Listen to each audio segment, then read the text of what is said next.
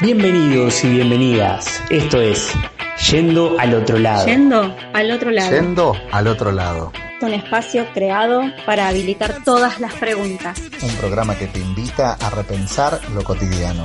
Un paréntesis en medio de nuestra realidad para cuestionarla. Para recorrer todos los caminos. Somos Ezequiel Bordoy, María Noel Candiotti. Efraín Ocaño. Somos tres amigos. Que recorremos el camino de la De indagación la filosófica. indagación filosófica.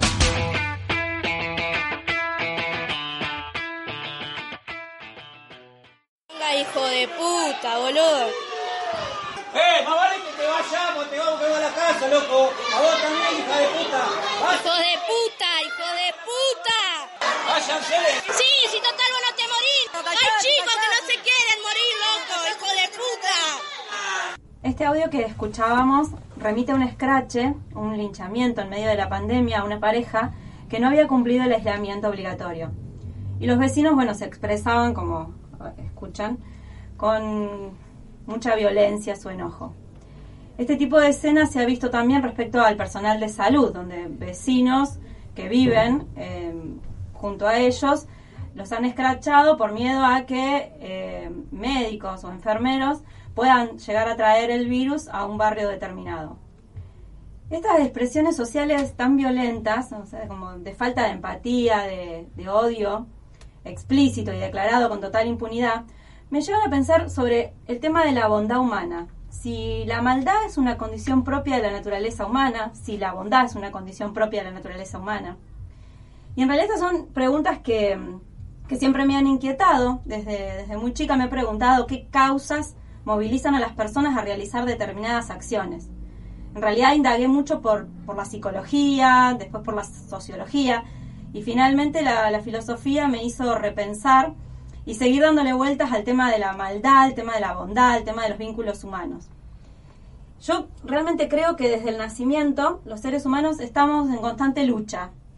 Me parece que luchamos desde que nacemos por la comida, por la atención, el amor, el cuidado, y lo hacemos a fuerza de, de llanto, de frustración, de soledad, porque realmente estamos solos en esa lucha, reclamando y demandando la atención del otro, que nos conduce también a una gran desilusión, porque no siempre nuestras expectativas son cumplidas como queremos.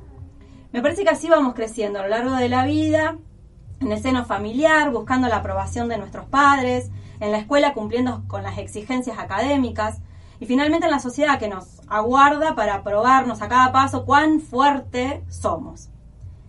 En realidad me parece que los cauces de la vida se debaten desde el nacimiento en una incansable lucha, siempre, por lograr los objetivos. Hasta estimo que los vínculos de amor, de amistad, de solidaridad, se conforman más por conveniencia que por sinceridad y por fraternidad. Me recuerda esto a una película que se llama La, carretera, donde aparece la historia de un niño. Sí, es una peli muy interesante. Bueno, yo tuve la oportunidad de ver la peli y leer el libro y esto que traías y lo que estás reflexionando a mí me hace pensar en lo que esa película plantea, que plantea un problema moral. Es una sociedad apocalíptica donde ya no hay ni, ningún tipo de estructura o superestructura que, digamos, ayude a ordenar la vida social. Entonces brotó el canibalismo, bueno, hay un papá y un niño están escapando, ¿no? Sobreviviendo. Eh, hay bastantes metáforas ahí en relación a este tema que vos estás eh, también describiendo.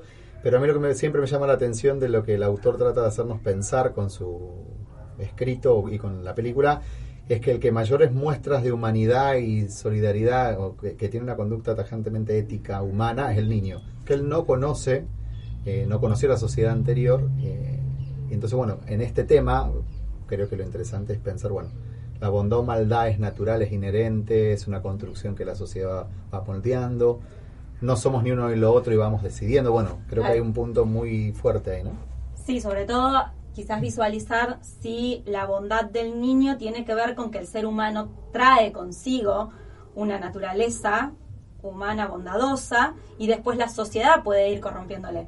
Me parece que pasa por ahí. Que yo estimo que, eh, que a lo largo de la vida realmente eh, vamos haciendo como podemos y desde, me parece, autores o filósofos como Hobbes, Rousseau, Montesquieu o hoy mismo Emil Cioran, expresan una fundamentación filosófica como para mantenernos eh, en esta línea. Yo podría concederles que el hombre naturalmente no sea ni bueno ni malo si quieren, pero la vida, el contexto en el que vivimos, nos va fortaleciendo en la lucha, la lucha permanente a fin de tolerar la frustración, a fin de tolerar la indiferencia. Hay una cita de Cioran que dice lo siguiente, no son los males violentos los que nos marcan, sino los males sordos, los insistentes, los tolerables, aquellos que forman parte de nuestra rutina y nos minan meticulosamente con el tiempo. Esta mm, cita remite a que a veces no tiene que ver con hechos concretos en la vida, sino cotidianos, en donde permanentemente estamos viviendo y conviviendo con la competencia por la lucha por nuestros objetivos. Me parece que el ser con los otros viene a constituirse como en un espacio de puja de poder, de defensa de nuestra propia vida en absoluta indiferencia por el otro. A mí me parece que en definitiva el ser humano creo que no dudará nunca en desplegar todas sus fuerzas para protegerse a sí mismo, buscando siempre su beneficio personal y cuidando de sí antes de cualquier otra cosa. Por eso en el scratch o en el linchamiento lo que podemos observar es justamente esa violencia respecto al otro con absoluta indiferencia, con mucho odio, porque creo que lo que están haciendo cada uno de ellos es justamente posicionarse desde su lugar sin visualizar lo que al otro le está pasando, sin ver que en el otro hay también un ser humano. Me parece que casi todo estará justificado en pos de mi bienestar. Entonces, ahí ya no importa, no me importa el otro, no me importa nada del otro, porque en definitiva lo único que realmente vale es mi propia vida. Lo que vale es que yo no me enferme de este virus, lo que vale es que mi salud quede preservada.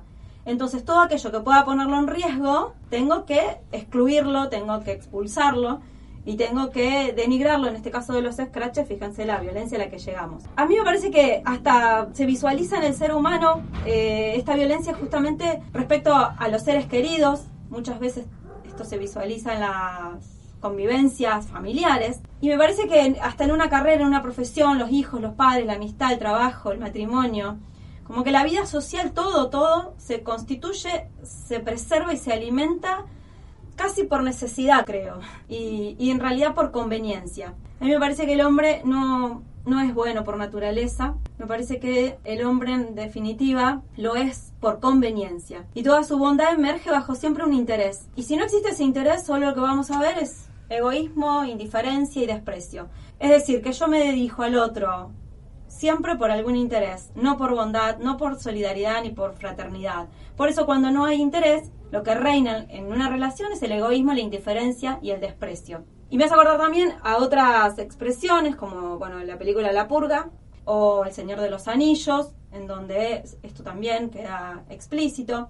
O hasta me recuerda un episodio de Friends donde el personaje más eh, tonto, Joey, le quiere comprobar a Phoebe que la bondad no existe. Y durante todo el episodio, Phoebe se empeña en demostrarle a Joey que realmente la bondad siempre emerge y al final del episodio se observa que todo obrar bondadoso tiene como recompensa algo. Y esa recompensa sería aquello que justifica mi bondad. Por lo tanto, no hay bondad por bondad misma, sino por conveniencia y por interés de alguna recompensa posterior.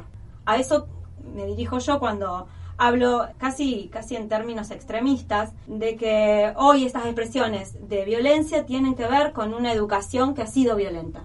Que tocas un punto interesante para analizar que tiene que ver con el tema de la educación. No ha entendido la educación simplemente aulas, escuela, pizarra, eh, eh, libros eh, o manuales escolares, sino que aparece el tema de las familias. Me imagino que hay algo ahí que, las familias, las instituciones sociales, ¿no? Exacto.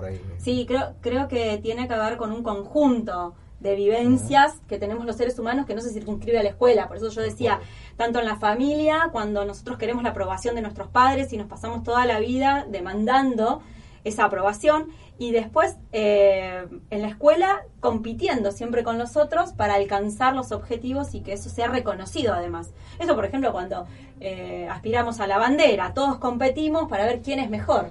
Y no solamente académicamente, ahora también se dice, bueno, ¿quién es el mejor compañero? ¿Quién es el mejor? ¿Cómo podemos calificar a una persona como mejor compañero cuando puede haber muchísimas variables que hacen a una persona buena o, mala? Por último, cito un texto de Galeano del libro de los abrazos, que habla un poco de la cultura del terror, que es a, a esto a lo que yo me refiero. Y dice así, la extorsión, el insulto, la amenaza, el coscorrón, la bofetada, la paliza, el azote, el cuarto oscuro, la ducha helada, el ayuno obligatorio, la comida obligatoria, la prohibición de salir, la prohibición de decir lo que se piensa, la prohibición de hacer lo que se siente y la humillación pública son algunos de los métodos de penitencia y tortura tradicionales de la vida familiar. Cada castigo de la desobediencia y escarmiento de la libertad, la tradición familiar perpetúa una cultura del terror que humilla a la mujer, enseña a los hijos a mentir y contagia la peste del miedo. Este texto eh, creo que nos identifica a todos. Todos hemos pasado en algún momento de nuestra vida algo de todo esto. Eh, por ejemplo, la humillación pública. Yo recuerdo también situaciones de mi vida en donde, bueno, delante de la gente me han dicho cosas justamente como para quedar en un lugar ridículo. Y, y bueno, creo que esto va asentando en nosotros una especie de resentimiento que con el tiempo se vuelve odioso, digamos, nos volvemos odiosos los seres humanos. Y ya creo que la, la bondad, si existe en el niño, como vos decís, Efraín, eh, se va desdibujando a tal punto que nos volvemos defensores de nuestros propios derechos y para eso nos embanderamos en una lucha permanente. Me parece re interesante lo que planteas, Noé, y me quedo pensando también en, en qué concepciones de libertades tenemos también, porque a veces esta libertad como pensándola también en oposición al otro, eh, me parece que tiene que ver con una libertad más, eh, más propia del liberalismo, de la, libertad que nos, que nos quiere instaurar el capitalismo, que a una forma de libertad, esto digo, la, la importancia de las libertades individuales, y por qué no pensar libertades colectivas que, que realmente puedan ayudarnos a, a desarrollarnos colectivamente. Me parece que estaría bueno también eh, pensar también por ese lado. Sí, acoto un poco algo, Exe, que estás diciendo, porque creo que tocas como un punto nodal de lo que la NOE está tratando de problematizar y hacernos pensar, que tiene que ver con lo que veníamos reflexionando esto de él, del sujeto individual, la fuerza que está puesta en el individuo y no en lo colectivo. A mí me parece que la exigencia está en esto de no pensarme contra el otro, sino con el otro, junto al otro, de la mano de la constitución de, de lo comunitario. Más que social, a mí me viene a pensar mucho en la comunidad recuperar esta noción inclusive griega, sin idealizar, obviamente, me parece que hay un punto interesante, pero donde tiene que ver la, eh, la educación, la conformación de esa comunidad. Sí, ya no nos pensamos como comunidad, sí. Y en este sentido lo que dice Ezequiel, el tema del de, eh, capitalismo que ha acentuado el individualismo. ¿sí? Esto también de tener a la sociedad cautiva de, del miedo, de, de estrategias, me parece también educativas, que tienden a que realmente nos sintamos todo el tiempo inseguros, eh, nos lleva al consumismo, nos lleva al consumismo, lo único que nos da placer es el consumo. Y de hecho, cuando en, Santa Fe se habilitó los comercios para que pudieran trabajar, eh, la peatonal estaba lleno de gente comprando, porque realmente era lo que hoy nos estaba faltando, salir a comprar masivamente y calmar esa ansiedad que nos está corroyendo en este, en este aislamiento. Pero a mí me causa mucha gracia un graffiti que vi por acá por eh, por una de las calles de por acá que, que, dice se aburre si no consumen algo. O sea, se aburren si no consumen algo. A mí, me, a mí me interpela mucho eso porque me parece re interesante esta cuestión de si no consumimos, eh, nos aburrimos. Pero a mí me parece que en el fondo es que la cuestión COVID o esto de estar recluidos en casa nos puso a confrontarnos con nosotros mismos, nos puso también a experienciar y experimentar la incertidumbre y como no estamos educados para la incertidumbre, la incertidumbre no es mala. Leí algo también, ya vos estás citando un grafito, yo voy a traer algo que vi en una red social, que la incertidumbre puede ser una oportunidad de meditar y de conocerse profundamente a uno mismo. Esto me hace acordar un poco a esto del Intel del de Sócrates. Tiempos de conocernos, conocer a ti mismo. Creo que es una gran, pues un gran tópico antropológico para el hoy también. Que tal vez la educación tiene que empezar a contribuir ahí a algo. Bien, bien.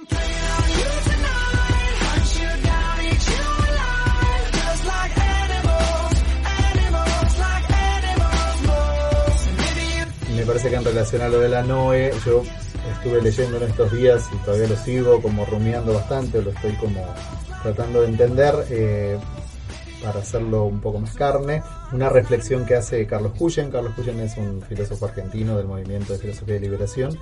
Eh, él es santafesino. Y bueno, él tiene una pequeña reflexión muy linda eh, que él habla sobre la ética del docente, justamente que estamos hablando de lo educativo, y me parece que no solamente esta reflexión que él trae tiene que ver con la tarea educativa de un docente, sino la tarea educativa de la sociedad, entonces dice la ética docente entre la hospitalidad y el acontecimiento, ¿no? como una necesidad de pensar lo educativo desde una perspectiva más amplia. Creo que esto nos va a servir un poquito para echar luz y también seguirnos preguntando en esto que Noel nos está invitando tan interesantemente. Él dice que eh, él parte de una hipótesis muy importante, muy potente, porque hay que definir a la educación y a la práctica del docente, a, a las prácticas que hacen las instituciones sociales también, como una práctica ética y política. Creo que eso en relación a lo que recién hablábamos de, la, de lo comunitario, no entendiendo la política simplemente como expresiones de partidos, que son formas interesantes también de participación, pero creo que acá se toca un poco la coyuntura de la participación social. ¿no? Entonces él define esto como una práctica política y social, la educación como práctica política.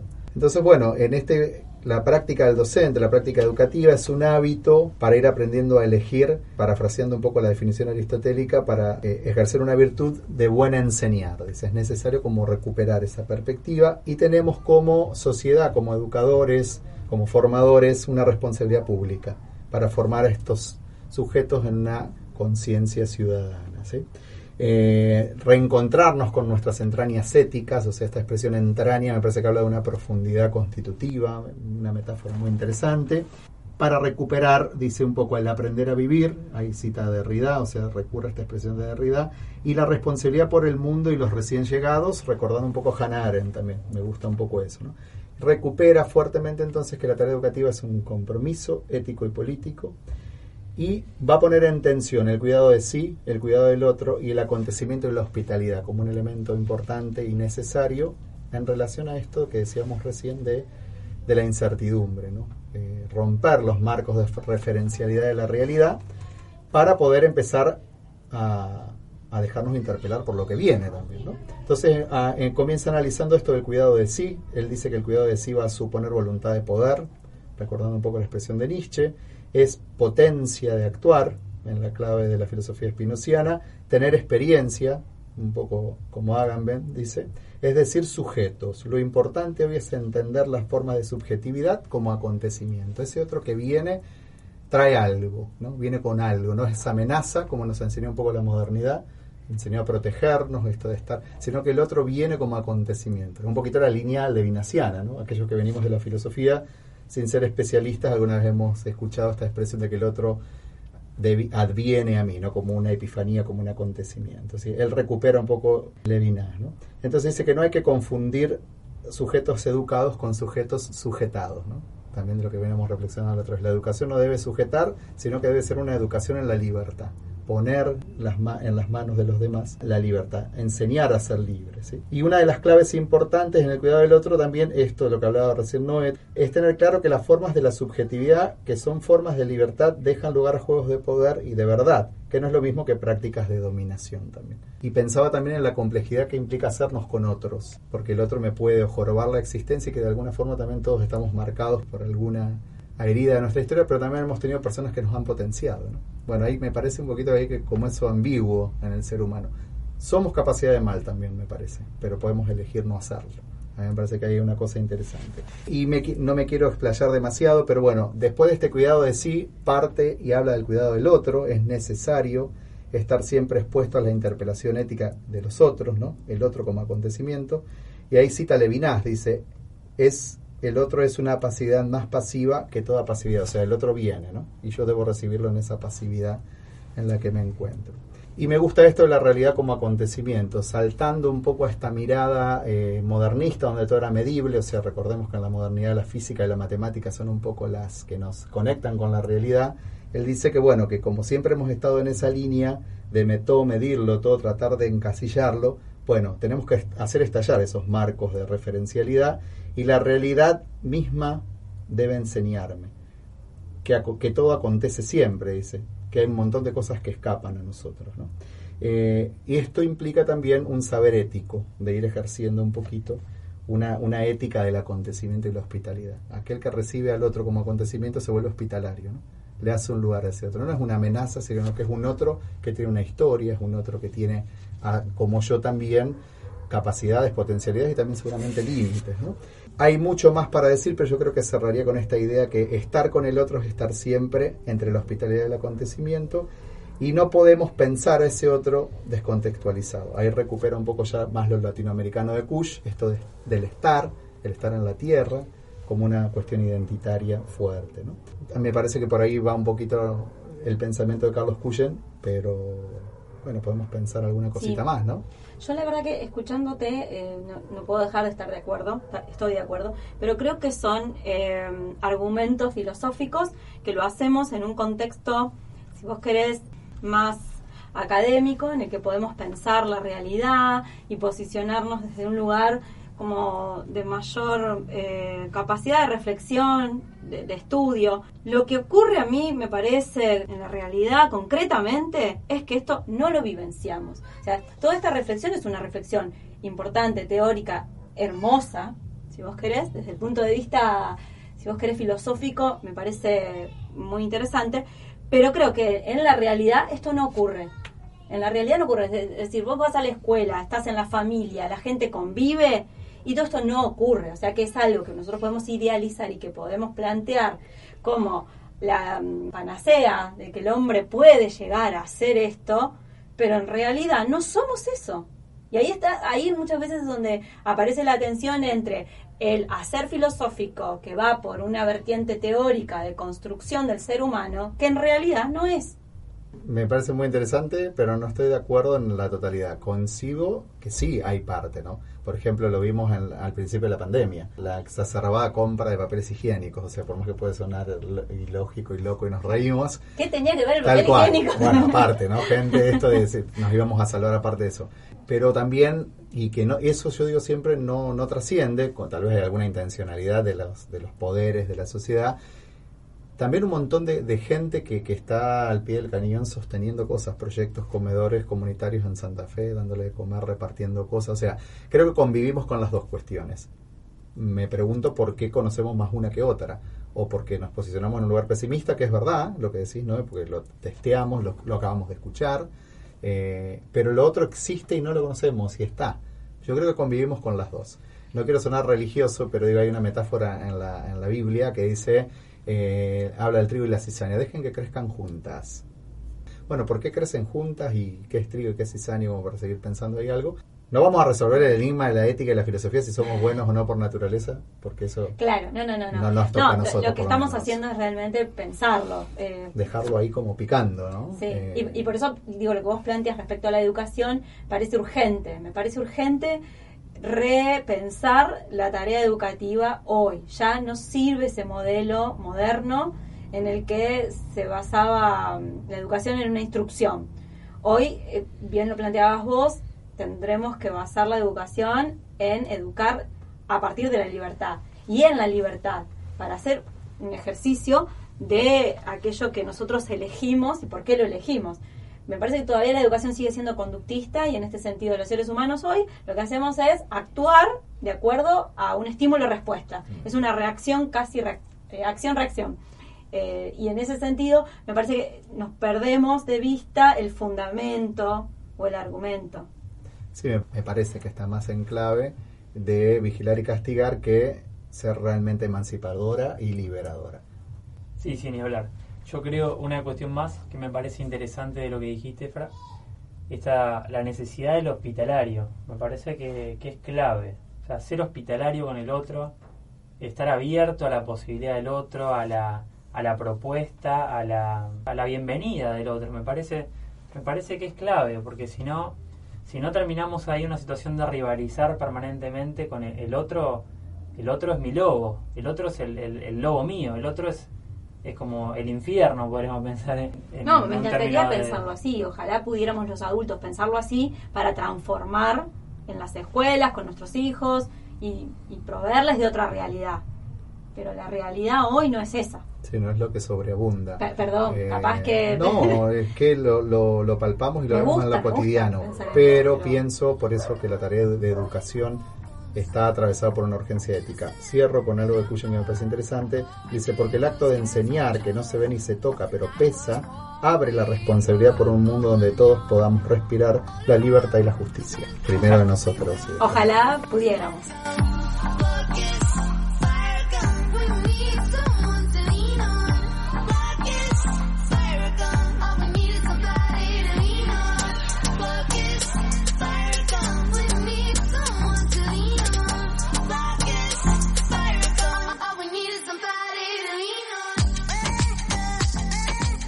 Bueno, yo voy a hablar un poquito de cómo se reeditaron estas nuevas formas de Scratch en nuestros tiempos, porque todos hemos escuchado por ahí de alguien que había vuelto de un viaje, que no respetó la cuarentena, o que activó el protocolo de coronavirus y salió a ser mandados. El tema que me parece interesante para pensar es el tratamiento que se da a partir de las redes. Y voy a tomar el aporte de un filósofo muy interesante, muy profundo, que se llama Byung-Chul Han. Es un filósofo surcoreano. Es el filósofo de moda, podríamos decir. Eh, pero bueno, no lo tomo por eso, sino porque realmente me parece que hace un aporte muy bueno. Lo que me parece interesante primero ver es que dice Han de la comunicación digital y voy a tomar uno de sus libros que se llaman El enjambre. Él dice, la comunicación digital es una comunicación en la que se eliminan las distancias. Esta falta de distancia, dice Han, hacen que lo público y lo privado se mezclen. Bueno, yo me quedo pensando un poquito en esta idea de la, la mezcla de lo público y lo privado, como que se me vienen muchas imágenes a la cabeza. Lo interesante que plantea el autor es que él dice que es necesaria la distancia para el respeto.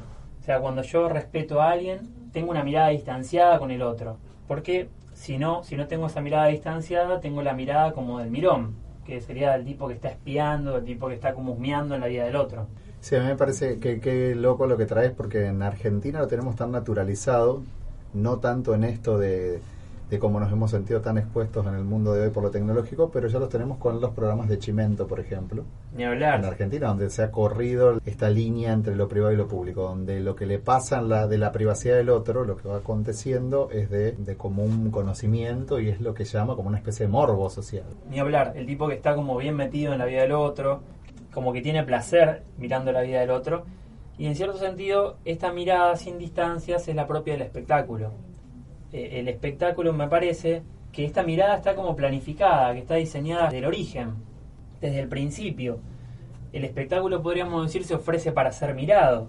Lo que yo me pregunto es qué pasa con las redes sociales. O sea, ¿también se ofrecen para ser miradas? ¿Por quiénes? ¿Y cuáles son los límites también de lo que yo subo? ¿Quiénes lo miran? Bueno, otra cita que hace el autor es, dice, la comunicación digital fomenta esta exposición pornográfica de la intimidad y de la esfera privada. Me parece una frase como muy fuerte, decir que nuestra intimidad está expuesta pornográficamente. Y me parece muy cargada de sentido. ¿Qué significa que nuestra intimidad esté expuesta pornográficamente? ¿Por qué pornográfica? ¿Para quiénes? Y de nuevo vuelvo a la mirada del mirón que hablábamos recién, del tipo que está espiando, husmeando en la vida del otro. Que pareciera que, como decíamos recién, que tiene placer mirando el placer del otro. ¿sí? Bueno, y yo pienso también si cuando nosotros estalqueamos a alguien no nos pasa algo parecido. Esta cuestión de estar disfrutando de los placeres ajenos, de los viajes, de las, de las parejas, de los reencuentros familiares, bueno, hasta, hasta de las comidas, podríamos decir, del almuerzo. Donde el otro no es acontecimiento, sino que lo sujeto. El otro, el otro tal cual, aparece Eh, sujeto, sujeto a mi mirada. Tal cual, lo tengo como que encerrar desde mi prejuicio. Qué, qué cosa interesante. Tal cual. Bueno, otro aporte que hace el autor que me parece que es interesante es una cita de Roland Barthes, que eh, él dice, Barthes define la esfera privada como esa zona del espacio en la que no soy una imagen, un objeto. Y me parece que está bueno volver a la experiencia de las redes sociales. Muchas veces hasta el baño y la pieza, que son los lugares que podemos pensar de mayor intimidad, que de mayor resguardo de la casa, son aquellos que son expuestos en las redes sociales. Y bueno, Han retoma un invento del 2013 de Google que se llaman las Google Glass, que no sé si se acuerdan, que eran esos anteojos que tenían una pantalla, una camarita y un procesador incluidos. Que eh, lo que me, me parece interesante de todo esto es que esta experiencia que menciona Han, este invento, nos transporta a una experiencia en la que ya no miramos así nomás, sino que miramos en modo de imágenes para compartir. ¿sí? Miramos en modo imágenes para compartir en Instagram, para compartir en, Facebook, en Twitter. Sí, me haces acordar a, en realidad con tres o cuatro ejemplos que vos mencionaste. El tema de, de poder mm, registrar lo que nos va ocurriendo. eh, en Black Mirror se visualiza en tres o cuatro episodios donde eh, se les coloca chip a las personas en, en los ojos para que puedan grabar todo lo que va ocurriendo en su vida. Y eso, bueno, les permite, hay un episodio que habla del recuerdo, de revisar los recuerdos a partir de imágenes. Y eh, volver a analizar lo que ya nos pasó a través de esa imagen. Y después hay otro episodio también donde eh, a través de, de un chip que tenemos en, en los ojos podemos tener registro de quién es esa persona con la que estamos hablando, qué cosas le gustan, cuáles son las fotos predilectas. Eh, por eso también hay, me parece, una dualidad acá, que nos gusta mirar y nos gusta mostrar. Entonces, por ahí la, crítica esta, respecto a la intimidad tiene que ver con que no solamente podemos criticar al que mira, también podemos criticar al que se expone. Pero eh, yo me iría más concretamente a, saliendo de lo filosófico, a otra vez lo que ocurre en la realidad. Queremos exponernos porque queremos que nos vean. Entonces hay una indiferencia tan grande en la sociedad que por ahí tenemos una enorme necesidad de que nos vean. Y para que nos vean, las redes sociales son magníficas. Yo me Porque quedo pensando también en relación a un concepto de ver que le dice, ¿acuerdan? El ser es ser percibido. Me- a mí, me, Sí, es- a mí me suena mucho a esto como uno podría pensar. Hay acontecimientos que si no transitan, que si no se publican, si no, no acontecen en las redes sociales, No son. pareciera como que no son. Parece que pareciera como que no existieron. Digo, ¿no? No se disfruta de la misma manera el asado con los amigos si yo no lo publico en Instagram. Si lo publico, si lo hago una historia, ¿sí? entonces es plenamente disfrutable. Me parece una cosa muy loca No, no. para pensar. Con una pregunta iría, ¿por qué necesitamos exponer? O sea, ¿por Para qué una que me necesidad? vean. ¿Por qué, ¿Pero por qué ser vistos? Porque ¿Para yo qué? necesito que el otro me vea. Necesito ser amado, tal claro, vez. eh, claro. Sí. Como un tema de una herida humana, pero tal vez puede ser un tema para, para seguir pensando. Berkeley dice que eh, si yo registro el árbol que está en alguna montaña, entonces el árbol existe. Ahora, si nadie registra y nadie nunca vio ese árbol, ¿existe o no existe? Si nadie nunca lo vio, nunca nadie lo registró. Entonces, por ahí me parece esta Claro, lo que cuestión de dice la existencia. que Dios es el último que- termina registrando la totalidad de las cosas. Y- Berkeley que era un obispo anglicano que... Sí, una- pero ahora me parece que Dios se transforma en, en las redes. Dios Claro, sería hoy las redes. Un otro, un gran hermano, un gran pensar, ojo. podríamos pensar, mira. tal Qué Puede loco, ser. che, qué interesante. Tal cual. Igual me flasheó mucho lo que dijiste recién. Esto del ser visto porque nos pone todos los que nosotros igualmente, los que nos están escuchando. Esa es la dinámica de la sociedad del mundo hoy. Por más que nosotros queremos desde este espacio resistir, Sí. hay cosas en las que no podemos escapar. Sí, yo- yo- Estamos expuestos, digamos. ¿no? Porque en el fondo lo que, la cuestión es si existe un espacio donde no haya ninguna cámara, si existe un espacio donde no haya un, un, receptáculo en el cual me estén mirando, me estén oyendo, me estén como percibiendo. Igual hoy en contexto de aislamiento convengamos que las redes son lo que más nos dan la posibilidad de encontrarme con otro. Es la, en realidad quedamos circunscriptos a nuestro círculo más cercano hoy. Hoy estamos con los que convivimos, pero las redes nos permiten mostrarnos con Pero aquellos que no vemos. Noé, la cantidad de vivos que explotaron, la cantidad de vivos de Instagram que estaban. Claro. Pero ¿cuáles eran los que más gente recepcionaba? Los de chorulismo, donde se exponía esto que se está diciendo, ¿no? Donde se expone más la intimidad eh, y donde son los famosos los que abren, no donde se reflexionaba sobre eh, personas con otro tipo de problemáticas, donde había música, no vivos con. Esos no tenían tanta receptividad. Tal cual, tal cual. Bueno, otro, otro texto que quiero citar de Ham es uno que se llama Psicopolítica, que él analiza cómo surgen los medios digitales inicialmente.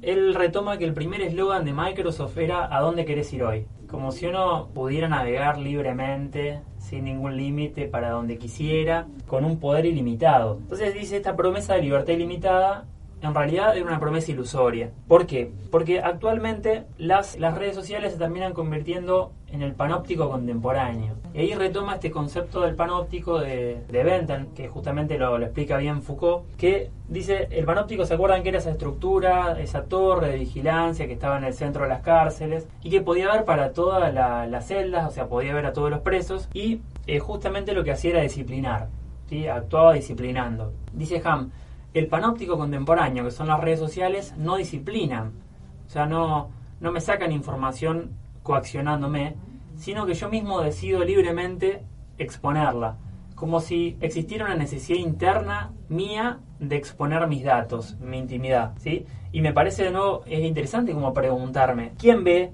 quién lee o quién procesa todos estos datos que yo subo voluntariamente? Y la otra gran pregunta que, que me parece que está bueno hacer es ¿qué vínculo tiene esto con la cuestión de los scratches? Sí, hay un episodio, la gente debe estar podrida de hablar. No, decilo porque invitá. Bueno, y por último, haciendo otra analogía con, con otro episodio de Black Mirror, de Odio Nacional se llama, donde también a través de una aplicación lo que tiene que hacer la gente es denunciar a una persona por algún hecho que le parezca despreciable y eh, acusarla con el hashtag muerte a. Entonces se hace una votación virtual en donde, bueno, eh, los usuarios lo que hacen es rankear a las personas que merecen la muerte. Y bueno, y se hace ahí un linchamiento público de las personas que deberían morir y se obtiene un primer puesto de aquella que debe morir. No voy a contar cómo es el desarrollo, pero está muy bien, muy bien planteado el tema del linchamiento virtual en un episodio de Black Mirror que se llama Odio Nacional, que realmente eh, pone en tensión quiénes serían las víctimas y quiénes los victimarios, como para ponernos a pensar en qué lugar nos estamos poniendo siempre. Sí, el gran riesgo, digo yo, de que a veces algunos han pasado de víctimas a victimarios y viceversa, ¿no? En la sociedad contemporánea. Claro. No, porque recién también hablábamos esto de mostrar y mostrar y no mostrar. Bueno, está bien, nosotros criticamos, porque hay como una corriente de criticar todo lo que mostramos, pero también tenemos la libertad de mostrar lo que tenemos ganas de mostrar. Por ahí, no sé, se Y daría tenemos ahí... ese poder también. Claro. De Por eso ahí habría que tener cuidado de decir, a ver, no somos libres, en realidad estamos haciendo lo que la sociedad nos invita a hacer. No, en realidad también yo tengo cierta libertad para decidir qué publico y qué no. Y en esto me costó también con mi edad poder ayornarme a un tiempo hoy en el que hay cosas que se visualizan mucho más que antes. Y eso no implica que yo esté siendo rehén de una sociedad, sino que esté ejerciendo mi libertad.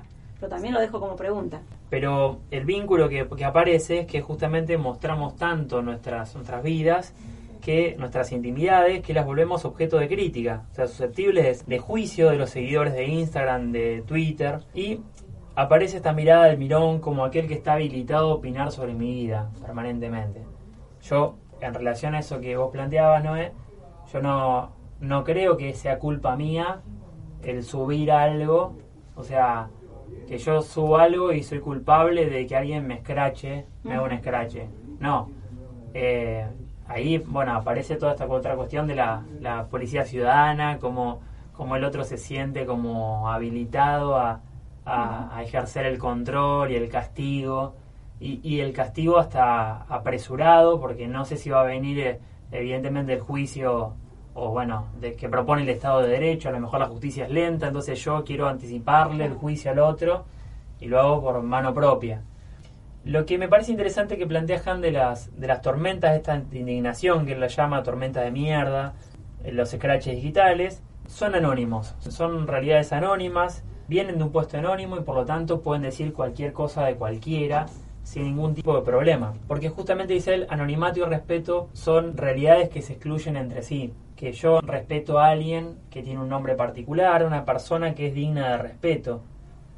Lo que me parece interesante que plantea el autor es que estas tormentas de indignación o estos scratches digitales aparecen en lugares débilmente ocupados por el poder.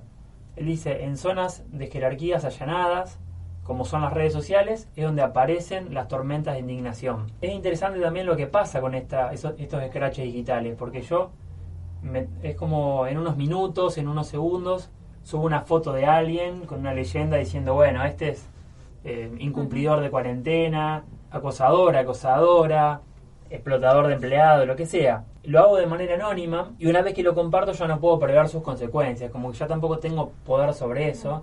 no sé ni quiénes lo van a mirar, ni a dónde va a llegar tampoco.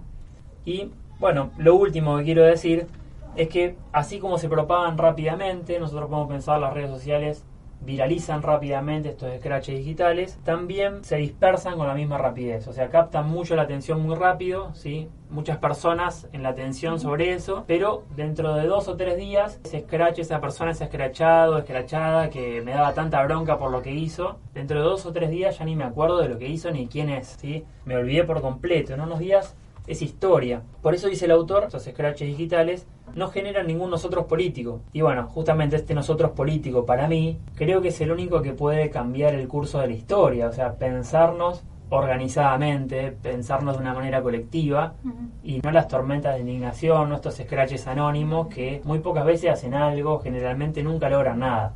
Yo diría donde la diversidad de pensamientos, de formas de ser, no es deficiencia, la diversidad de pensamiento, sino es riqueza. En el conglomerado de lo social, me parece que tenemos también como tarea educativa, como tarea formativa, aprender también a que pensar con otros tiene tensiones, tiene diferencias, pero el otro no es un enemigo, el otro es simplemente es otro. Es un acontecimiento. Él quería meter cuestión hasta el final. Eh, me parece que además, a lo largo de la vida, finalmente se va corroyendo nuestra propia sensibilidad. Y ese me parece el problema más grande que tenemos hoy, que nos hemos vuelto cada vez más insensibles, estamos como deshumanizados y habría que retornar a, a, bueno, quizás esta hospitalidad a la cual ustedes se refieren. Esto lo hacemos, ya, vuelvo a repetir, en un marco de, reflexión filosófica, pero me gustaría que tuviera asidero en una realidad concreta y que pudiera llegar a todos los hombres y realmente poder transformar la realidad una posición marxista la mía, filosofía martillazo diría. La Nietzsche. filosofía para los antiguos no era solamente una cuestión teorética, sino que era algo que estaba, era una actitud de vida, era algo que estaba bien vinculado, era algo que impregnaba como toda mi vida, entonces es algo que, que en el fondo de la filosofía me parece a mí que el, apor- el gran aporte que nos pueden hacer los filósofos antiguos es ese, o sea, la filosofía bien ligada, estrechamente ligada a la vida. Que la podemos ejercer todos los seres humanos, ¿no? Como actividad reflexiva y...